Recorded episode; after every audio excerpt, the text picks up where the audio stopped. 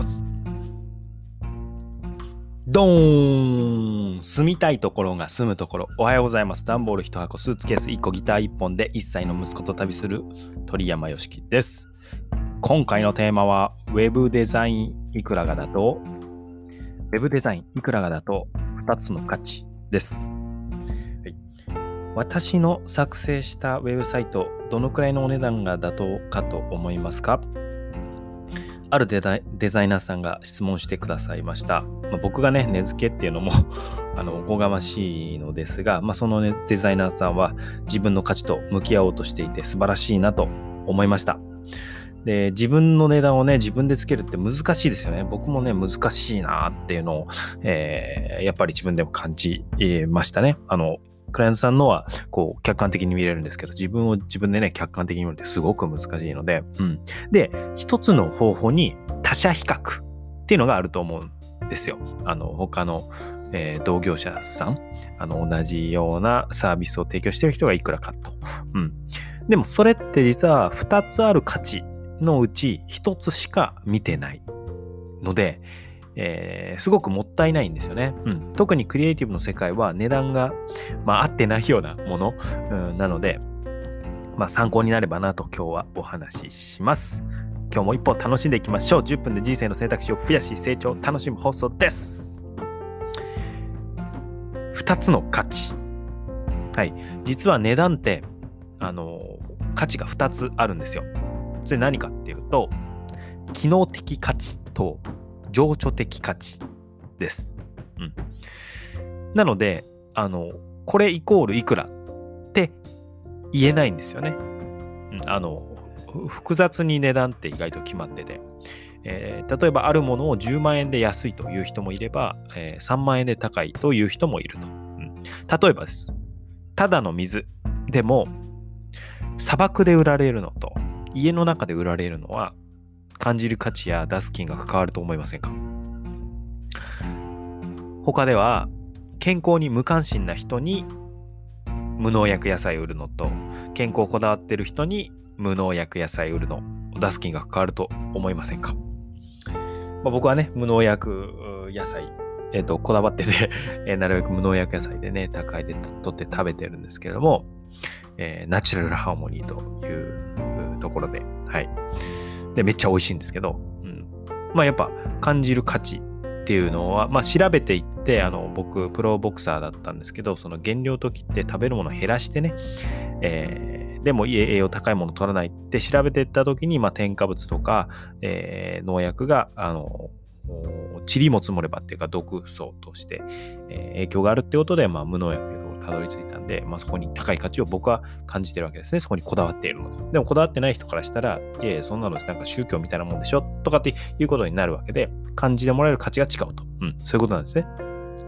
でもちろん商品やサービス自体のクオリティを上げるっていうのはまあ当然やるとして、うん、そのウェブデザインだったらウェブデザインを磨くというのはやるとして、えー、その上で誰にどこでどんな用途で売るのかが値付けを左右します。うん、誰に、どこで、どんな用途で売るのか。さっきの例で言うなら、砂漠で喉が渇いてる人に命の水として売るのか。まあ、家で水を欲していない人にただの水として売るのかですね。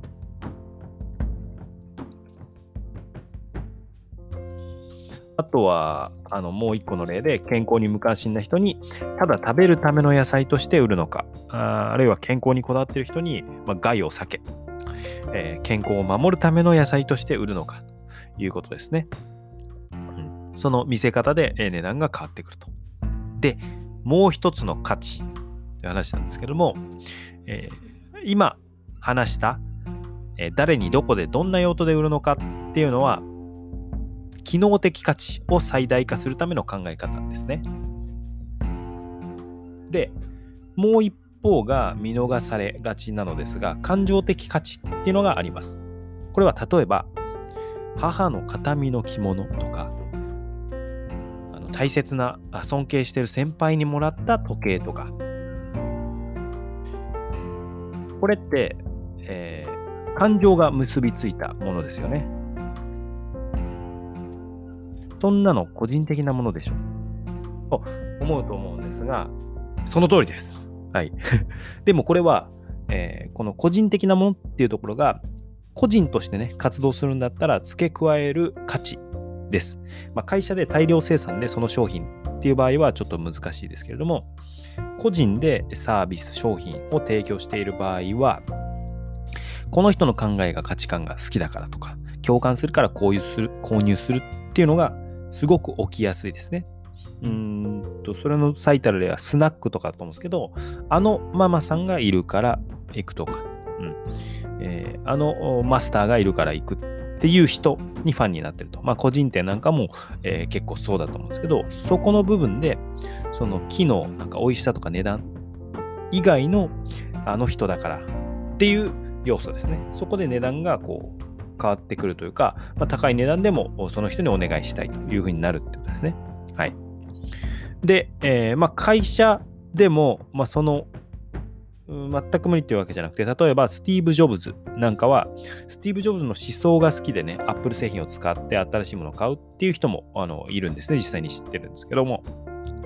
そういうふうに、あ、この人はすごい共感するから、この会社応援したいなとか、うん、えー、僕もあるんですけれども、うん、その思想とか価値観ですね。応援したいからっていうので、まあ、AKB の CD は売れるとか、うん、そういう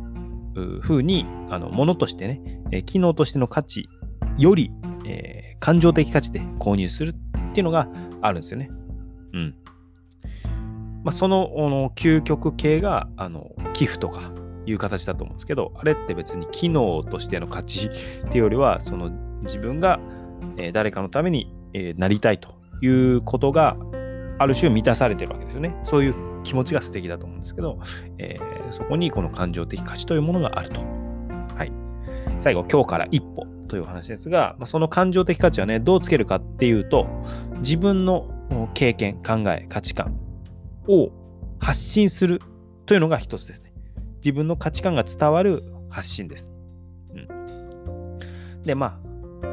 まあ僕オンライン特化してるんでオンラインの話にはなりますけど、でも、うんと、じゃあリアルだから関係ないかっていうと、そんなことなくてですね、えー、例えばラーメン屋さんでも、このラーメンは、えー、僕が全国、えー、300店舗渡り歩いて研究した中でベストだと思う配合で作ってます。みたいなこうストーリー、えー、が書かれると、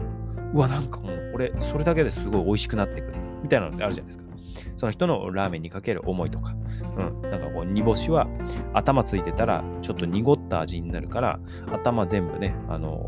ー、作るときに2時間ぐらいかけて煮干しの頭を取る作業だけひたすらやるんだとかそういうストーリーですね。後ろの。なんでかっていうと濁った味になるからっていうその人のこだわり。まあ実際食べたら、もしかしたら素人にはその違いってあんまりわかんないかもしれないんですけど、そのストーリーを聞くことによって、より美味しく感じる。その少しの差にこだわる職人の差が、それを伝えることで、大きな差にこっちは感じるというふうになるわけですね。で、まあ、今のはリアルの例でね、そういう部分でも価値観とか、えー、こだわりとか、えー、経験、ストーリーを伝えるっていうのはすごく価値が上がることなんですけれども、まあ、オンラインでやるんだったら、まあ、媒体はね、えー、まあ、どれでもいいかなと。うん、もしすでに育っているなら、それをそこで発信していく自分の考え、経験、価値観ですね。うんあとはまあゼロからね、考えるんだったら僕は信頼を築きやすくて、かつたくさんの人に届きやすいのは Facebook だと思ってます。Facebook ですね。まあ、僕もその Facebook で発信して、えっ、ー、と、しっかり集客につなげようっていう教材を作ってますけど、うん。あとは、えー、声ってね、すごく真実が伝わるので、ポッドキャストっていうのも今やってますけど、あの、すごくおすすめです。うん。なんか、あの、ある研究では、あの人材採用で、その書類とか、面接、面接で顔もあって話しているよりも、声だけで判断した方が、なんかこう、いい人材が取れたっていうような、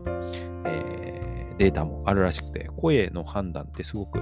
優れてるみたいなんですね。うん。なので、そこの真実、本物か偽物かっていうのが声ではバレてしまう。えー、ので、逆にあの誠実なあなたは、あの声で伝えるっていうこともすごくいいのではないかなとまあ、顔出す必要ないですしね、うん、いいのかなと思います。Facebook、Podcast あたりが僕のおすすめで力を入れているところでございます。ということで、自分を大切に一歩ずつ楽しんでいきましょう。鳥山よしきでした。あの、僕今、鵠沼海岸いるんですけれども、最近天気崩れていたんですけど、今日はね、ちょっとどうやら天気良さそうなので、お散歩日和でございます。まあ、自分で組んだね、ステップメールっていうものも総入れ替えしようと思っておりまして、頑張るぞ楽しむぞ、えー、楽しんでいきましょう。Thank you for listening. You made my day.